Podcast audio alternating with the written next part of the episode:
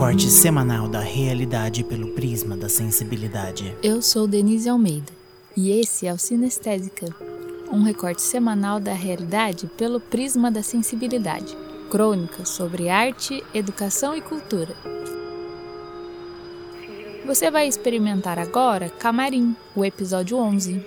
Para conhecer os episódios anteriores e receber atualizações sobre os próximos, Acesse sinestesica.com.br ou siga o Sinestésica nas redes sociais. Esse programa é editado para promover uma intensa imersão auditiva, por isso, aconselho o uso de fones de ouvido. Aproveite a viagem sensorial.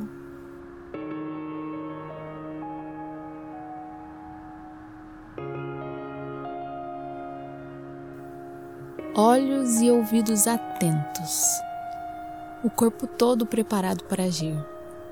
A angústia pela pré-produção, a correria, o acúmulo de funções e as noites não dormidas já não encontravam mais espaço na mente. Todos no estúdio em silêncio. Silêncio.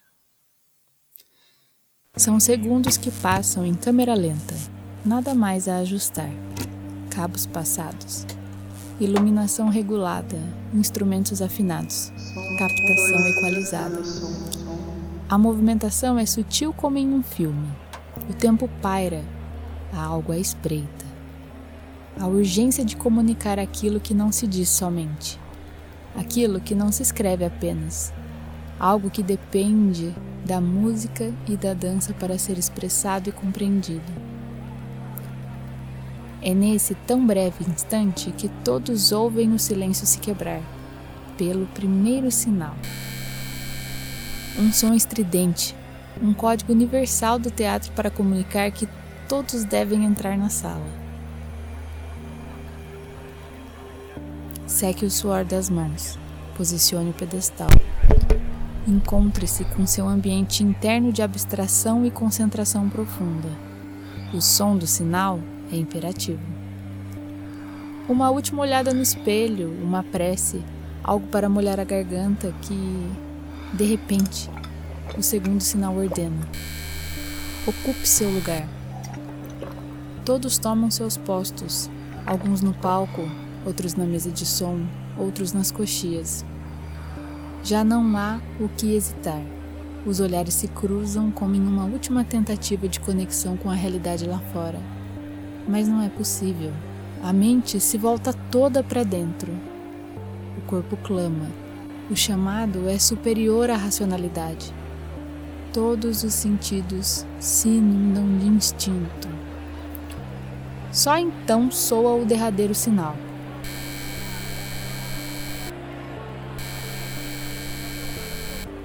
O espetáculo vai começar. Um calafrio intenso percorre a coluna arrepia os pelos da nuca, dilata as pupilas. No momento em que a luz vermelha na porta marca no ar, a atenção volta-se exclusivamente para aquele instante. Tudo é presente. Tudo que vem depois disso, você conhece. Tudo que vem depois disso foi feito para você. A arte explode em cores e sons. Um momento justifica uma vida inteira de treino, de partituras rabiscadas, de arranjos refeitos, de calos nos dedos. Por uma hora ou mais, a música é a única que fala por nós. Em um show, em uma apresentação musical, em uma récita ou em um concerto, o que se faz é colocar em prática a mais elevada forma de sinestesia a arte de compor sons, sejam das palavras ou das notas musicais, e transformá-los em sensações. Quem ouve sente o que não se explica. Quem ouve sente o que não se explica. Essa identificação só acontece pela capacidade de síntese e pela universalidade da música. Milhões de narrativas pessoais cabem em um só verso. Por uma hora ou um pouco mais, a música é o que permite que a vida prevaleça. O ritmo marca a passagem do tempo das nossas próprias existências. A harmonia conduz, enquanto a melodia penetra, eleva, transcende. Por uma hora e às vezes por muito mais, a música é a energia de partilha, é a capacidade de traduzir uma necessidade real de expressão em algo sublime. No entanto, essa hora de show é apenas o que você conhece. É apenas a parte que foi entregue, prontinha para você. Não se atreva a querer desvendar os cantos onde a iluminação do palco não chega. Não desbrave as cortinas, as portas escondidas, a imensidão por trás do palco. Lá moram os verdadeiros gigantes. As coxias são território escondido dos artistas. É no escuro que os espíritos do teatro sussurram segredos e é ali que a coragem brota nos corações dos estreantes.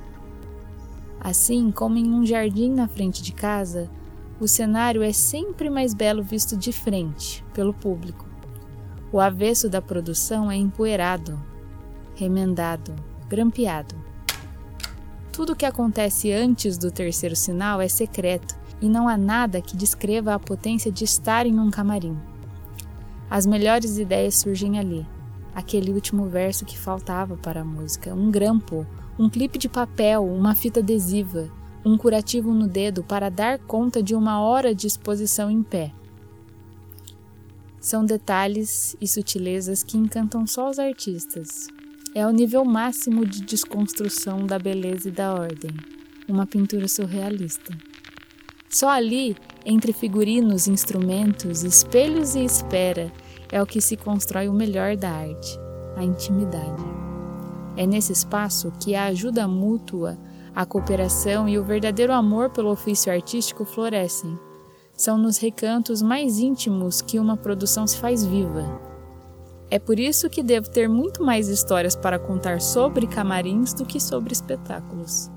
O camarim é um ambiente de transição, como um útero.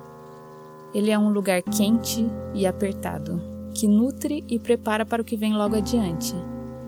É exatamente por isso que reafirmo: não vá até lá. Como no útero, a solidão dos artistas só é quebrada por seus irmãos de ofício, como gêmeos, que se desenvolvem em uma simbiose poética e claustrofobicamente se alimentam da mesma fonte, a arte, mãe de todos. Um show é feito por pessoas demais. É preciso que quem está ao lado, nos momentos derradeiros de preparação, seja semelhante, esteja no mesmo fluxo, no mesmo nível, na mesma vibração. Então, nesse lugar tão recolhido e misterioso, se cria a preciosa sensação de gratidão por viver da arte, ou a gratidão pela arte viver em nós. O primeiro sinal encaminha todos para fora do camarim, rumo a você, nobre espectador. E é a você que se direciona toda a gratidão cultivada tão intensamente nos camarins. É por você que seguimos, pelas suas lágrimas, pelo seu contentamento e por seus aplausos. Já ao chegar ao palco e ocupá-lo, soa o derradeiro sinal. O espetáculo vai começar. Você observa enquanto sinto um calafrio intenso percorrer minha coluna, arrepiar meus pelos, dilatar as pupilas. E então, como em uma última meditação, faço das palavras de Maria Bethânia as minhas. Chegar ao palco para agradecer e louvar. Louvar o ventre que me gerou. Louvar a água de minha terra, o chão que me sustenta, o palco, o massapê, a beira do abismo, o punhal do susto de cada dia. Agradecer as nuvens que logo são chuva. Sereniza os sentidos e ensina a vida a reviver. Agradecer os amigos que fiz e que mantêm a coragem de gostar de mim apesar de mim. Agradecer a alegria das crianças, as borboletas que brincam em meus quintais, reais ou não. Agradecer a cada folha, a toda raiz, as pedras majestosas e as pequeninas como eu em Aruanda. Agradecer o sol, Agradecer o sol que raia o dia, a lua que como um menino Deus espraia a luz. e vira os meus sonhos de pernas para o ar. Agradecer as marés altas e também aquelas que levam para outros costados todos os males. Agradecer a tudo que canta no ar, dentro do mato, sobre o mar. As vozes que soam de cordas tênues e partem cristais. Agradecer os senhores que acolhem e aplaudem esse milagre. Agradecer, ter o que agradecer. Obrigada por ouvir esse episódio até o fim. Esse conteúdo é mantido por uma campanha de financiamento coletivo. Faça parte dessa realização e receba conteúdos exclusivos. Siga o Sinestésica nas redes sociais. Esse podcast foi editado por brucewilliam.com.br. Confira a bibliografia no post.